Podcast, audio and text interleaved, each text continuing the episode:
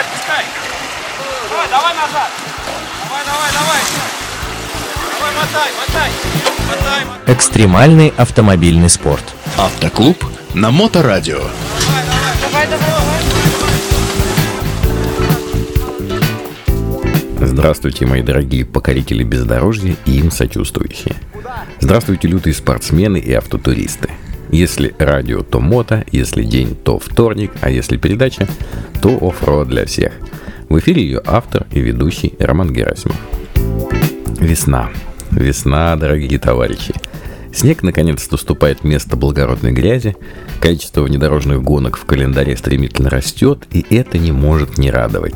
Но сегодня речь не о них. Мы с вами продолжаем аудиоверсию приключенческого триллера про экспедицию лед Байкала «Западный БАМ». Этот внедорожный, познавательный, расширяющий горизонты праздник прошел под эгидой проекта Евгения Шаталова Red Off-Road Expedition и при поддержке крупнейшего магазина внедорожного снаряжения 4 на 4 Sport. 21 февраля, шестой ходовой день. Заканчивается один из самых сложных внедорожных участков нашей поездки, и надо как-то выбраться со 110-го зимника. Пройти его за один день мы не смогли, но в общем-то и не стремились.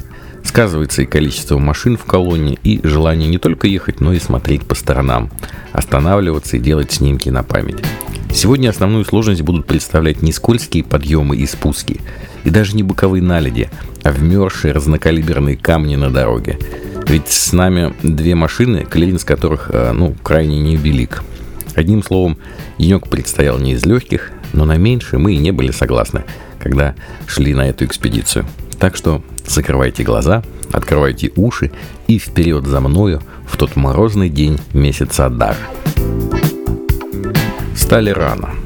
Солнце еще не выкатилось из-за гор, освещая золотым контровым светом их заснеженные вершины. Завтракали и собирались в невиданном доселе темпе. Сказывался и мороз в 30 градусов, и острое желание двигаться дальше. Я привожу здесь отрывок брифинга, пока вы там у себя дома кутаетесь в теплые пледики или включаете печку в машине. Друзья, шел шестой день экспедиции. Люди устали, люди замерзают. Это чувствуется. То есть, смотрите, еще раз напомню. Минусовая температура, пусть даже это будет минус 30 и минус 40, это вопрос больше психологический, чем физический. Вот, потому что вот, при каких-то активных движениях, при активной работе, при веселой компании, это не мороз, и поэтому не повод э, не сохранять активность. Не расслабляйтесь. Утречком встали на бодрячке, вот лучше, конечно, сейчас растянулись, там возле шатра какие-то упражнения это сделали. Кстати, можно, можно зарядку делать. Вот. То есть э, минус 30 это фигня. Это тепло. Вот по нашим, по северным э, меркам, когда а, температура поднимается до минус 30, это кайф. Это просто, это, это тепло. Мы уже ходим без шапки, мы уже ходим вот только вот в этих вот красных курточках, вот не в пуховиках, потому что минус 30 это уже все, Африка. В минус 30 уже можно глушить машины на ночь. Вот мы, ну, э, редко, но вот, когда 29 глушим. То есть потому что на севере мороз это понятие психологическое. Обратите внимание, вот мы ехали всю дорогу, на деревьях лежал снег. Видели? А, ну здесь нет. То есть а почему снег лежит? Потому что нет ветра. Ветра. Да. То есть вот он упал и он лежит. Его потом будет порыв, его сдует, но практически пол зимы ветра нет. А когда нет ветра, просто мороз. То есть на просто мороз можно просто забить. Вот. Что нам сегодня предстоит? У нас сейчас будет сложный участок. Вот, э, такой э, достаточно напряженный в нескольких местах. Будет очень крутой подъем, будут камни, э, будет налить. Но учитывая, как мы вчера прошли, фантастика. Я, ребят, прям благодарен и восхищен, э, как эти прошли эти участки. Э, думаю, мы это все пройдем. Э, самое главное, нам протащить аккуратненько, не протащить, а помочь пройти нашим этим кроссовером. И в следующий год, Серега правильно подсказал, мы берем с собой приору и проходим, проходим этот маршрут на приоре. Тронулись в путь. Погода была нам в руку. Светило солнце, которое хоть и не влияло на температуру окружающего воздуха, однако здорово поднимало настроение. первый завал долго ждать не пришлось. Довольно крупные камни, покрытые снегом. Справа начинается гора, слева склон к реке, на которой мы все ночевали. В общем, довольно сложная история. Как вы знаете, сила столеваров в плавках, ну а наша сила была в единстве, в плече товарища и взаимовыручке. Мы высыпали как горох из машин, набрасывались, дружно раскатывали камни, мастили ямы. В общем, Собянин нами бы гордился. Зато сразу отработали технологию прохождения подобных участков. Перед машиной, спиной к дороге и лицом к водителю идет опытный участник и направляет движение жестами. Водитель, по сути, выполняет исключительно функции биоробота, нажимая и поворачивая все ровно так, как ему подсказывают, потому что со своего места он просто ничего под колесами не видит. Рядом движется группа быстродействующих и крепкоруких товарищей, и по мере необходимости аннигилируют камни или наоборот строят из них дорогу. В крайних случаях в ход идут два самодельных деревянных трапика из досок, которые не пригодились нам на Байкале для преодоления трещин, зато очень выручали здесь. Главное условие выживаемости машины – это сделать все не спеша и только по команде извне. Это все хорошо и правильно, только получается довольно медленно, но тут уже ничего не поделать. Вы можете мне не поверить на слово, но не поверить свидетельству активного участника этого действия вы не сможете. Слово Сергея. Дошли до опасного места, э, большие внедорожники прошли более-менее нормально, ну, большие колеса, большие габариты, все нормально. Сейчас идут кроссоверы, и все собрались усиленно помогать им по максимуму выровнять дорогу, чтобы они прошли без потерь, чтобы у них ничего-нибудь не оторвалось и они что-нибудь не пробили. Работаем. На белом у вас Патриот ехали Илья с Настей. До этого за рулем всегда находился Илья. А тут ему пришлось много выходить, помогать другим участникам, и за руль поместили Настю. И вот ее первые впечатления после прохождения пары-тройки каменных завалов. Это было что-то. Я даже не ожидала, что я могу, оказывается, такую машину большую, еще и по камням.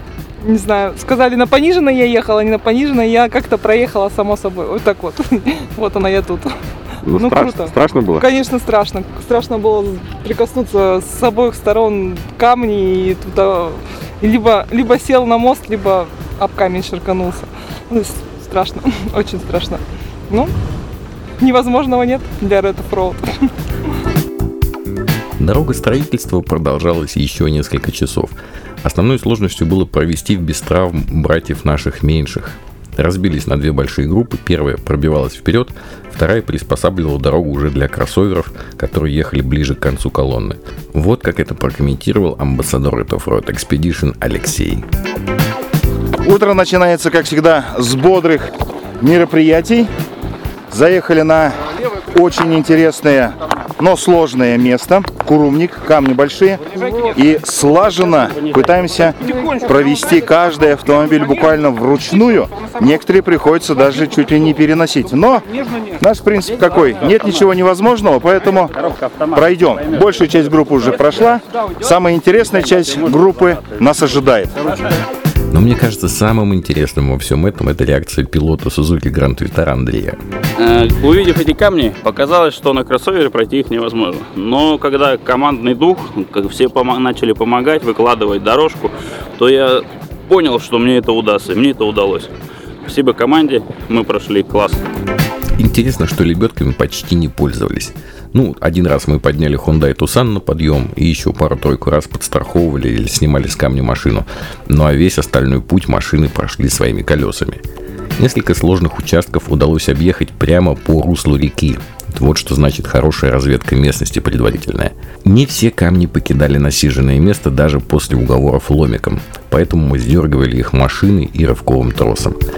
И все-таки даже при всей нашей аккуратности одна техническая потеря нас все-таки ждала.